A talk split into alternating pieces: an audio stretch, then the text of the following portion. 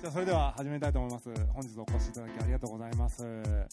この着座でスタートする感じね。着座で。いつもなんか入ってくる。そうそう。うちらはもうゆるると、ゆるっといきましょう。ゆるっといきましょう。ゆるい感じでいきますんでよろしくお願いしますじゃあじゃあお願いしますはい。えっ、と、じゃあ自己紹介からいきましょうか。えっ、と、今日ファシリを務めます、リシンク福岡プロジェクトの事務局の高山です。ちゃんとみんなに呼ばれてるので、今日はバーベキューだし、フラットな感じなんで、キクちゃんとかおキクとか、そんな感じでもう、呼んでもらえたら。よろしくお願いします。えっと、自分がですね、あの、リシンク福岡プロジェクト運営のスタッフをしてます、上水ゆきと申します。えっと、まあ、上ちゃんとか呼ばれるんですけど、まあ、今日は、あの、お上とか呼んでいただけたらいいかなと思ってますので、どうぞよろしくお願いします。今日ですね、あの、ゲストお二方ですね、バーベキューのプロフェッショナルをお呼びしてますんで、一人ずつご紹介します。中村圭一さんです。はじめまして、えっと、出張バーベキューをやっております、えー中村圭一と申します。えー、圭ちゃんとよ。おけいはやめてください。よろしくお願いします。えー黒岩正道様お呼びしてます。はじめまして。えーっと、役員で、えーっと、まあ、ジャングルキッチンというあのバーベキュー屋さんをやってる黒岩正道と申します。え黒い岩に正しい道と書いて、まあ、あの、顔も濃いんですけど、名前も濃いので、あの、覚えていただけたらと思います。えっと、まあ、えお、黒か、お、おまさか、まあ、そこはちょっと、あの、皆様にお任せします。はい。今日はオーナーの流れですね。乾杯しますか？最初にやっぱドリンクございますか皆さん。皆さんドリンクあります？ればなんかちょっとこの、このなんとも言えない空気感をね、ちょっと一ね旦まずは乾杯で打破したいと。うん、ぜひ、うん、せっかくなんでバーベキューだしねそうですね、この後バーベキュー。皆さん、えー、よろしくお願いします。いいですか？準備はよろしいですか？いきますよ。乾杯乾杯始めたいと思います。さらっといったな大きくさんお願いします。はいまずえっ、と皆さんねもう結構何度も来ていただいてるお顔何度かお会いした方も多いんですけど改めて今日初めての方もいらっしゃると思うので Rethink 福岡プロジェクトっていうこのプロジェクトは何ぞやっていうのを軽くお話ししたいと思いますまあ、 Rethink 福岡プロジェクトっていうのは、まあ、今日もバーベキューっていう一つのテーマで2人、えーゲストの方来ていただいてるみたいに異なる人とか物事を掛け合わせて価値観を交換共有すると。なんか人と話してても全然違う考えの人と,、えーと意見交換すると結構面白いアイデアが生まれたりとかなんか楽しくね、あのーいろいろ情報交換できたりするのでその中で、まああのーちょっと全然違うジャンルだったり、えー違う価値観とか逆に今日みたいに同じテーマでも、えー例えば今日けいちゃんは、えー出張バーベキューなんで場所を問わないっていうどこでも行くよ。海でも OK だしビルの屋上でも OK だし場所指定されたり逆にこういうとこでしたいっていう要望を聞いて自由に答えてくれる。場所を選ばないバーベキュー。正道くんは、えー店舗でやってるので今日この後懇親会は正道くんのお店でやるんですけど、あのー普通の居酒屋というか居酒屋じゃないね。ごめんね。すごい間違えた。間違えた。エンタメね。エンタメね。エンタメ。ごめんね。ごめん。めっちゃごめんね。そう室内でバーベキューってすごい違和感あると思うんですけど,、あのーお店の中でバーベキュースタイルでお肉ビュッフェ形式でどんどんお肉が運ばれてくる。っていうその全然場所を問わないっていうのと。場所は固定されてる。その中でどこまで可能性広げてやれるかっていう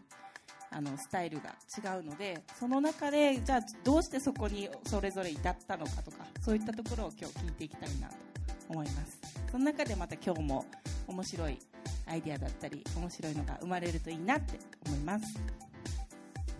でまあ、プロジェクトはもう福岡盛り上げたい人と企業が集結してやってます。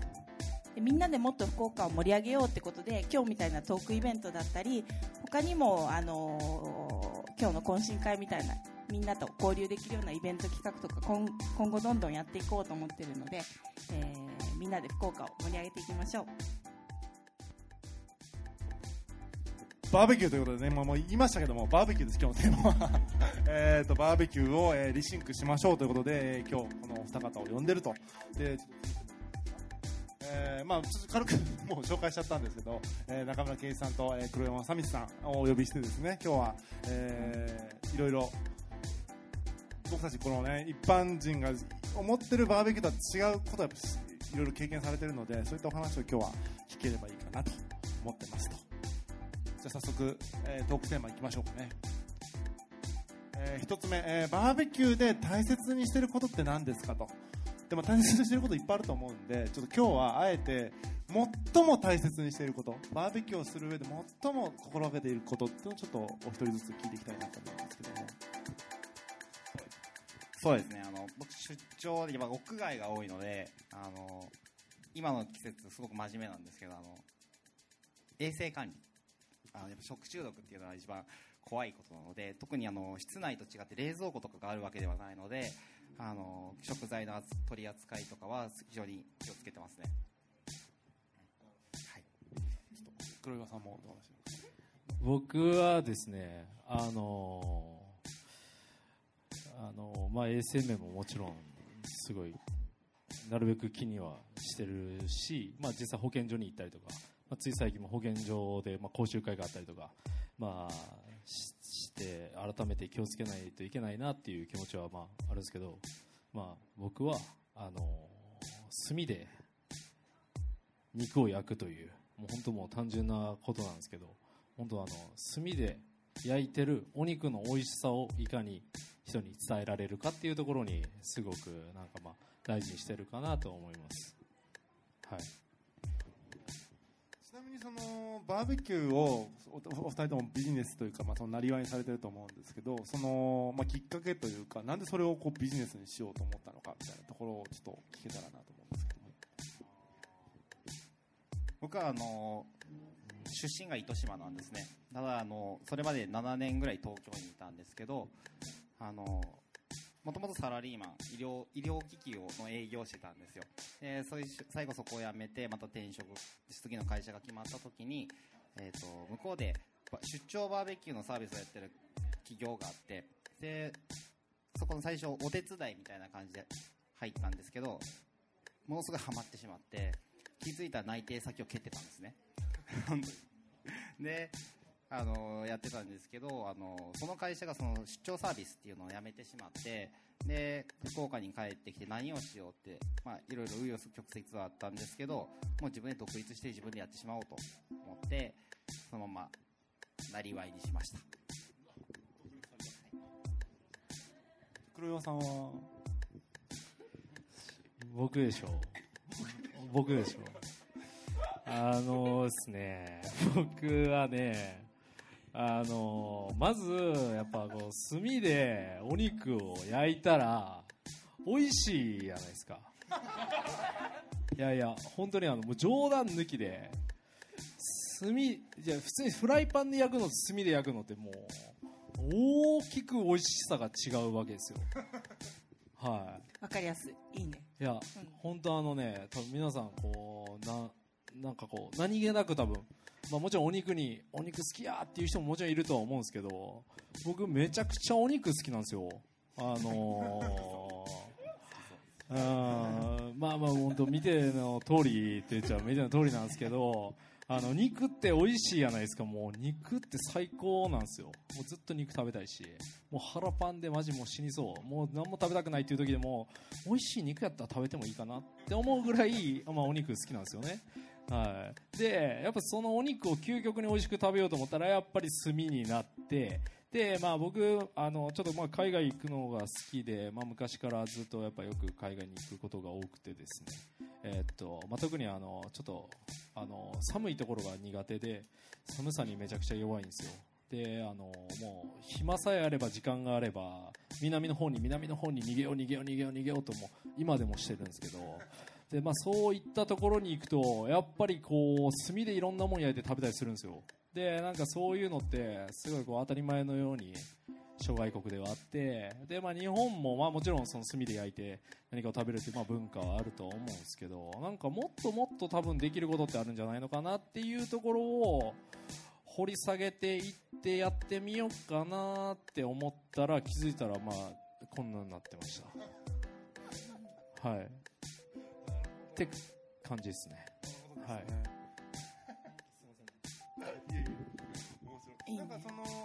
なんていうのかな、えっと、その、お肉が好きだったっていうのはすごい分かったんですけど、その、あの、なんていうのかな、その、炭で焼いてっていうところに、こう、例えば、なんていうのかな、そこへのこだわりみたいなのがこう完全に芽生えたタイミングとかあるんですか？いやーそうですね。なまあ僕のなんかこうあのーまあ、師匠みたいな人がいるんですけど、まあ、その人全然普通の、まあ、料理人みたいな人なんですけどねなんかこうその人餃子をねなんか作るときになんかこう炭でそれまであんま炭ってそんな大した興味なかったんですけど、まあ、炭で焼いたら何でも美味しいっていうのは分かってたんですけどその炭の香りがついたお肉の美味しさそのやっぱ香りってすごいやっぱ大事だなっていうかそれまではなんかこう、まあ、炭で焼いたら美味しいっていう感覚でしかなかったものが香りまで通すと最高に美味しくなるんですよね。でその人がやってたことって餃子作るときに鶏あの豚肉とかを全部炭で一回炙るんですよ。炙ったやつをミキサーにかけてコッパみじんに砕いてでそれを餃子のネタとしてこう中に入れていってででそれをまあ焼いたり茹でたりするじゃないですか。で食べたら炭の香りがやっぱするんですよ。その時に炭ってすげえなって単純に思ってでそれに自分が今までなんかこう、まあ、何気なく行ってた旅行とか、まあそのまあ、旅をしたりとかそういうものの中でなんか炭ってこうどこでも当たり前のようにあってあの、まあ、バーベキューみたいなことってどこでもあったかい国でみんなしてたりするからそういうものをもっと掘り下げていけないかなと思って、まあ、アメリカのそういうバーベキューの文化であったりとか、まあ、いろんなものを自分の中でこう調べたり、まあ、実際行ってみて食べてみてっていうのを繰り返していく中でこんなに面白い料理のカテゴリーないやんって思いまして、なるほはい、可能性にチャレンジしてみようかなとなるほど思いましたなるほど。なんかその辺の結構思いみたいなのがすごい今あったんですけど、まだケイちゃんの衛生面しか僕聞けてないので、そうだね。なんかこう、結構思いの部分とかもちょっと聞けたらいいかな。思いの部分。そうですね。あの皆さんってあのバーベキューって何ですか？うん。どういうふうにバーベキューって捉えてますか？すごいそれさっき聞こうと思った私も。うん。バーベキューって皆さんの中でバーベキューって何ですかね？そんな炭とかこだわらないですよね。なんかねさっきのなんかと僕がか場所とか。僕が感じるのはイベイベあイベントだなって思うんですよ。なんか夏になったら花火やってみたいな感じのなんか風物詩的ななんかイベントみたいな非日常的な。感じかなって思うんですけど、僕はそのもちろんまずさっき正道君がこの料理のジャンル面白いっておっしゃったんですけど料理ジャンルもちろんそうだったんですけど僕はあのコミュニケーションツールだな、まあ、あくまでもツールだなっていうのはすごく思ってて例えばあの居酒屋で皆さんが集まって乾杯するのとバーベキューで乾杯するのって仲良くななる率で深さで言ったら絶対にバーベキューの方が深仲良くなると思うんですよ。初対面の人を結びつける。でこれってあの人と人もそうだし人と食材人と生産者人と地域っていうのも全部結びつける力ってものすごいバーベキューにあるな可能性として。ん。でそのバーベキューってもちろん料理を提供してる形になるんですけどまあなんですかねその空間そのシェアするみんなで結びつける空間っていうのをあの大事にしてるというかその時間をみんないい時間を過ごしてもらえるようにあのサービスを結構気をつけてますね。なんか、えっとまあ、僕も完全にバーベキューでいうと素人なんですけどなんかイメージとしては外でこうほんとコミュニケーションをするイベントとしてやるっていうイメージはすごい強いんですけどだそのプロの目から見てよりそのもう一歩踏み込んだというかただの場以上のコミュニケーションその深いコミュニケーションを生み出すための工夫みたいななんかされてることってあるんですか？自分のそのコミュニケーションツールとしてやってるということだったんですけどそれがよりこう深まるための工夫みたいな。えーっとですね。あの僕さっきもちょっと言ったんですけどバーベキューシェア空間のシェア料理のシェアだと思っているのでできるだけあの結構な大人数でも一つのテーブルを囲,、ま、囲んでもらったり一品は大皿に盛ったりあのみんなの目の前ででっかい塊肉を切り分けたりで一緒にあの体験というかあの驚いたり感じたりで席が遠いと例えばちょっとそれ取ってとかっていう作業が生まれるじゃないですか。っていうそこのコミュニケーションだったりとかをすごく生まれるように気をつけてますね。なるほど。ありがとうございます。なんか大きくさん今日黙ってますけどなんか。いや。なんかちょっと、うん、タイミングをね、うん、どうかなと思って。で私も、あの、ケイちゃんのバーベキュー、実は、あの、体験させてもらったことがあって、すごいんですよ。すごいって言ってもね、今日ちょっと写真とか準備しようと思ったけども、ね、もら間に合わなかったんですけど、あの普通の私のやバーベキューって、みんなでまず集合して、スーパー行って、なんかスーパーのお肉買って、焼肉セットとか今あるじゃないですか。なんかバーベキューの買ってでなんか炭とかはなんかもう今はレンタルっていうか場所貸してくれるところがあるんでそこに行くかなんかアウトドア好きな人が炭とバーベキューセット持ってきてくれるみたいな。でみんなで車で移動して焼く食べる海入ってわーみたいな。なんかそれがバーベキューっていうイメージなんですけど皆さんちょ自分は違うぞっていう人います？俺バーベキューもうちょっとこだわってますね。みたいな。なぜかお関西弁になったけど。うん。まあそういう方がいらっしゃったらぜひここに入ってもらって。そう。はい。そそっちじゃないこっちう。うじゃない、ん。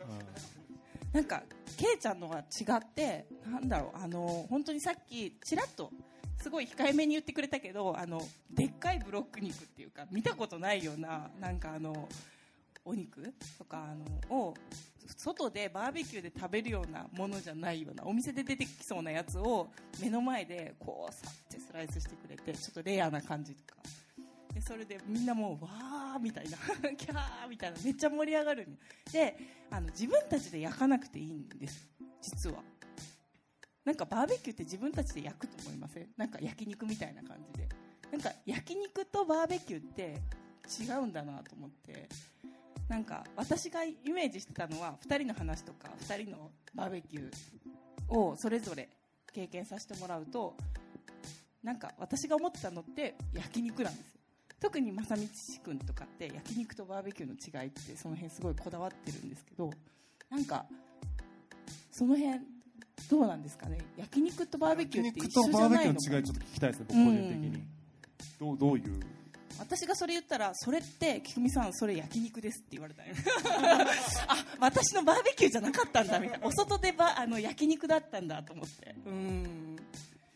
そうなんですよ。実は。実はすごい。はい。そうなんですよね。そうなんですよ。さっうん。きそれで、まあ、ケイちゃんと二人で。だいぶ盛り上がっちゃったんですけど。うん。そうなんよ。いやそうなんよってひたすらうん。ほんと30分ぐらいいずっとそこで言っていやたんですけどね。なんなら初対面なんですけど。けどやっぱりそこであ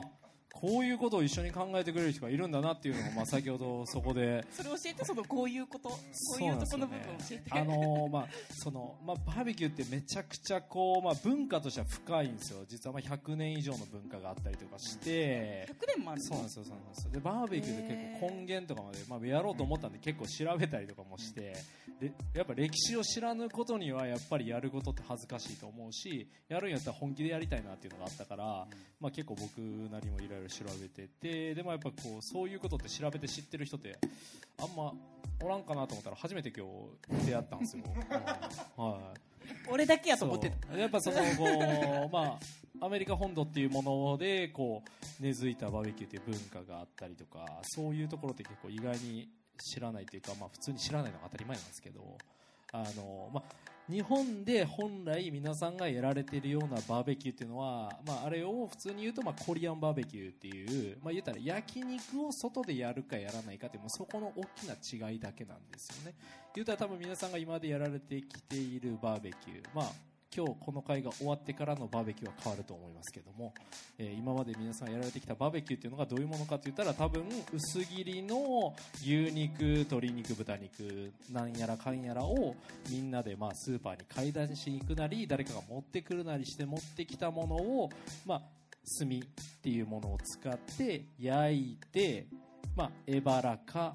大小言っちゃいまかしたね。言っちゃいましたね。う。まああでも私塩コショウとただ、わまあさび派、です。僕らはそれを別に否定してるわけじゃない。いらない。いい。やいや、いらない。いらない。で、最近ちょっとそれこそ、まあ、醤油とわさびとかね、まあそういうこう、ちょっとこう小細工を入れてきてる部分は、いや、正直全然否定もしないしそれはそれで絶対に美味しいと思う。で、だって焼肉は美味しいから。うん、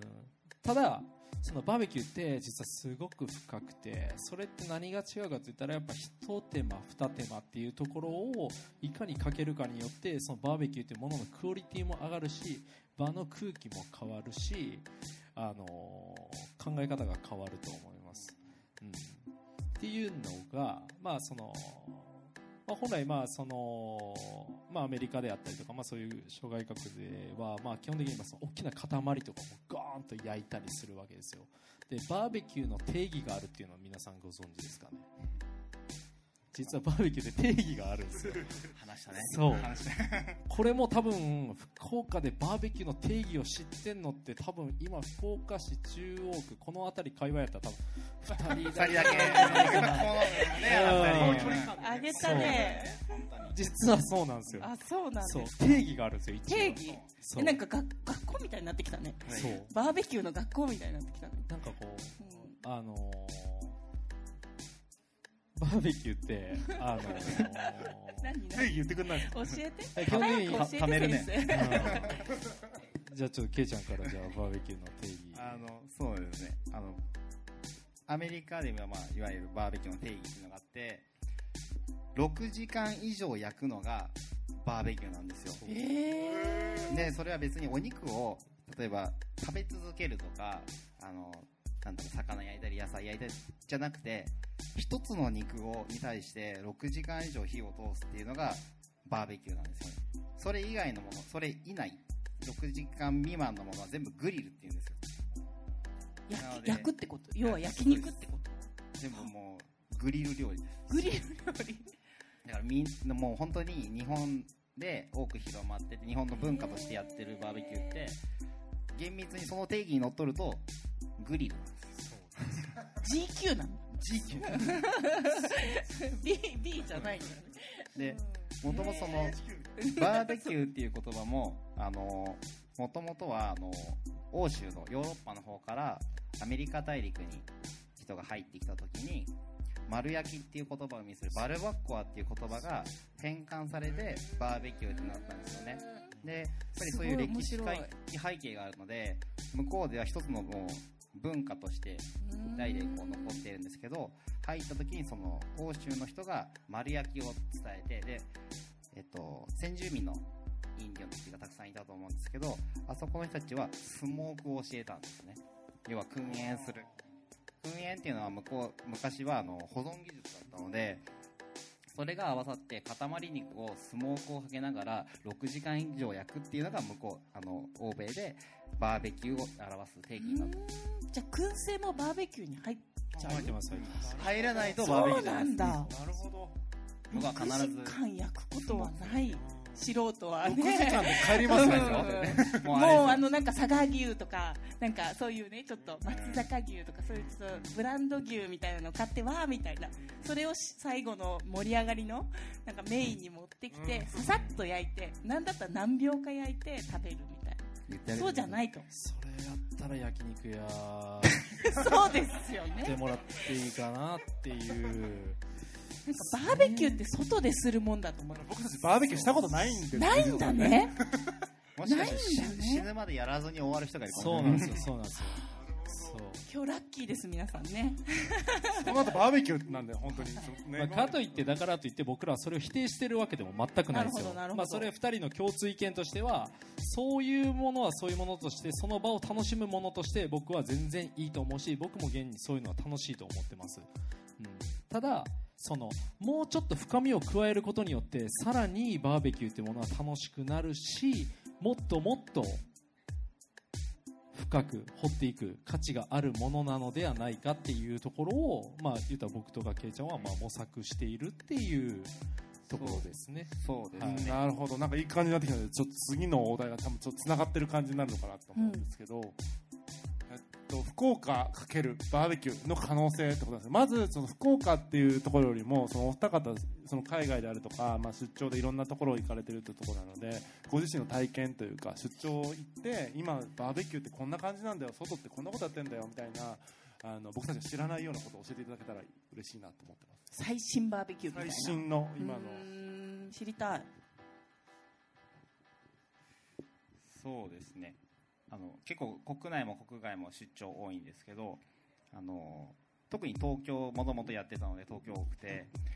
今東京ですごくこう話題になってるのはグランピンググランピングってみんな結構言ってるんですけど、あの要は、えーまあ、グラマラスキャンピングがこう短くなってグランピングっていう造語が生まれたんですよね。で宿泊施設が泊まれてホテルとか宿泊施設がやってるちょっとおしゃれなセレブ感が漂うようなキャンプ。コテージとかではなくてなんかテントなんだけど中にソファーがあったりあのもうキングサイズベッドが置いてあったりするよでバーベキューできるっていうのがちょっと、まあ、話題になってて。ででも東京とかでそういうのってできる場所ってやっぱ少なくてじゃあどういうとこにできてるかっていうとビルの屋上とかがものすごい開発されてるんですね。で自分があのもともと勤めてたあの出張バーベキューの会社っていうのもその出張バーベキューを辞めた後に何をしだしたかっていうと屋上とかテラスのもう本当に遊ばせてる有給地の部分をバーベキュー場に生まれ変わらせて貸すっていうビジネスになったんですけどあの本当にその点で言うと福岡もこれだけビルがあってで、まあ、福岡市って特区で、えっと、市長が、まあ、ビッグバンを打ち上げてあのこれから2030年までこうビルを新しく新設どんどん開発していくっていうふうに言っているのでその新しく変えていく段階でこのもう全部屋上あのビルの数だけ屋上があるのでそれがどんどんできるんじゃないかなと。で僕も出張バーベキューをやってるんですけどあのバーベキューに呼ばれるよりもどこでできますかっていう声の方が圧倒的に多くてあのみんなバーベキューやってるんですけどばでできる場所を知ってる人って本当に少ないんですよ。幹事さんだけです。幹事だけです。幹事がここでやりますって言ってそこにみんな集まるので実はやってることが知ってるのって少ないと思ってて。で結構じゃあできるのどこって聞いたら結構遠いんですよ。近くても小戸公園とか糸島とか油山とか。結構アクセス悪いじゃないですか。でもそれが天神とか中洲とか博多とかにあったら仕事帰りとかにできるんですよね。集合もしやすいんですよ。休みの日にパッと集まれるし。なんかそういうふうにあのたくさん遊ばせてる場所ってたあるのでそういうところで開発してバーベキュー場としてあの広がることができたら福岡ってもっと盛り上がっていくんじゃないかなって思いますね。ということは東京は結構その都心のビルの屋上とかでもガンガンやってるっていうイメージなんですかね。ガンガンやってますね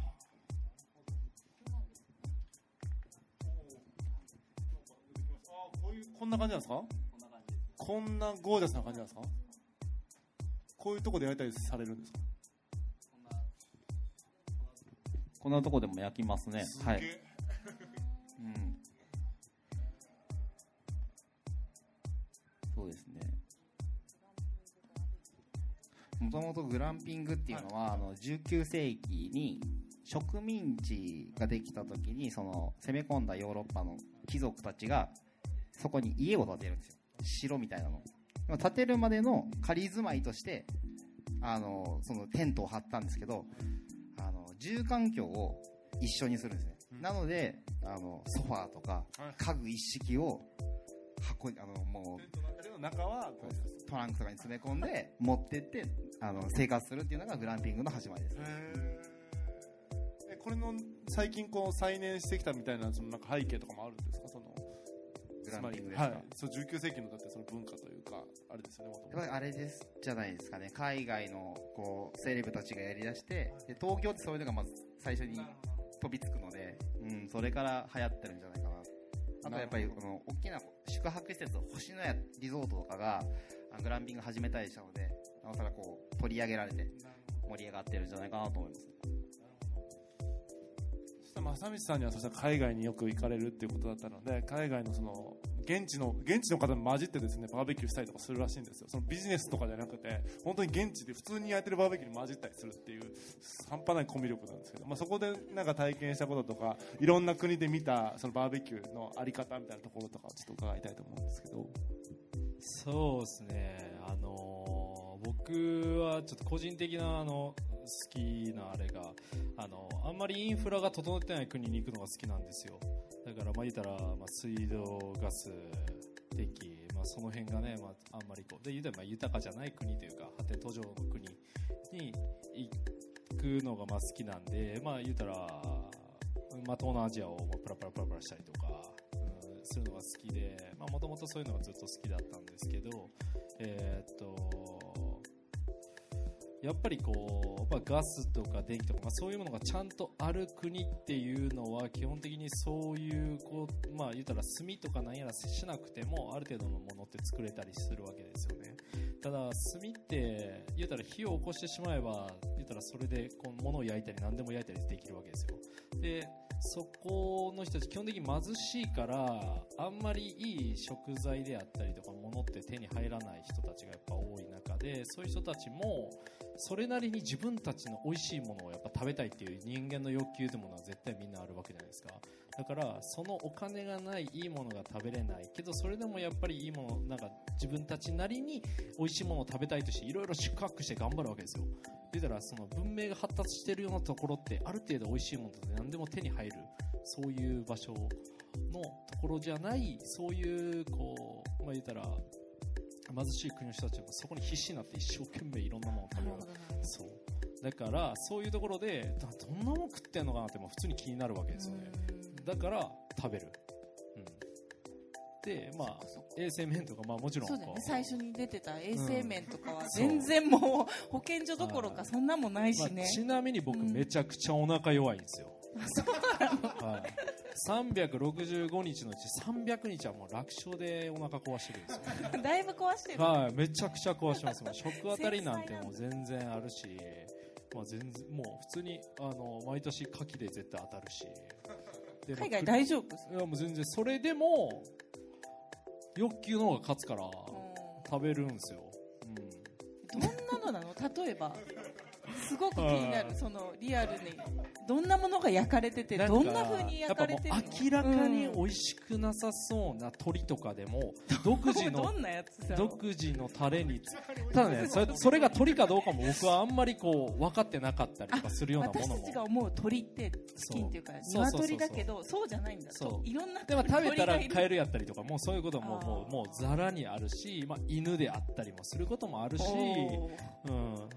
それはもちろん猫みたいなものであったり、まあ、獣的なものであったりもするし、肉食だね。はいただねなんか一つだけ僕が思うのは炭で焼いたらマジでうまいんですよ。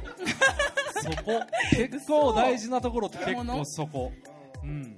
もちろん食感とか人間日本人が口にしないようなものっていっぱいあるからえうわーなんやこれっていう食感もあるけどそれなりに自信持ってそいつらが美味しいと思っているタレとかにこう漬け込んで焼いたりしたようなものが炭でというものの魔法をかけるだけで美味しいやんみたいな。見た目以上に美味しくなったりするのそこが一つ僕の中ではすごいこう可能性をすごく感じるものであって、まあ、かといってゲテモノを日本で提供する気はないんですけど、ーうんただなんかやっぱこう当たり前のようにその人たちはそれをうん。食べて生活したりとかだからバーベキューっていうものがすごくこう身近にある人たちなんですよね、うん、だからなんかそういうものを見てやっぱ知ることもいっぱいあるし、うん、なんかあなるほどねってこういうふうにここまで加工したらこうやって美味しくなるんだとか、ううんんそういうものをなんか勉強したりすることもやっぱりすごくある、はい。わ私たちは恵まれててもう食は美味しいものがたくさんあるからプラスアルファのものとしてコミュニケーションツールとかエンターテインメントとかそういうのでバーベキューって位置づけてるけどもう現地とか海外からすればそういうグリルの文化だったりヨーロッパで最初に100年前始まった時みたいなのと同じ感覚でいかにあ楽しむかというかあの食を美味しくっていうか、あの口に入れたりとかもてなすかみたいなちょっと文化の一つみたいなそういう工夫だったり文化カルチャーなんですね。一つのね。うん。なんかこう始まる前に2人がなんか雑談してたのを盗み聞きしてなんかすごいいいなと思ったのはまあ日本人ってそのバーベキューが非日常特別なイベントってなってるけどやっぱそっちの方々は日常で当たり前にバーベキューをするんだみたいな文化っていうか生活の中に根付いてる。例えばカレー作ろうみたいなニュアンスであ今日バーベキューやろうみたいな感じなんですよね。そっか。なんかそこら辺は全然やっぱ日本と違うなっていうのは。まずガスとオール電化とかっていうのがないですもんね。よく考えたら獣的なものを焼いてる人がオール電化なわけ多分ないそうだよね